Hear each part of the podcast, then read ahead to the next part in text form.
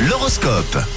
Vendredi 28 avril à 6h32, faisons le point tous ensemble concernant l'horoscope et on débute avec vous les béliers. Essayez de vous détendre aujourd'hui les béliers, même si vous constatez quelques changements, il faut rester détendu. Bon, pour vous les taureaux, ayez confiance en vous et surtout allez jusqu'au bout de vos idées aujourd'hui. Les gémeaux en ce qui vous concerne, vous aimez vous faire plaisir, c'est bien mais votre budget n'est pas élastique, n'hésitez pas à demander à votre papa. On passe au cancer.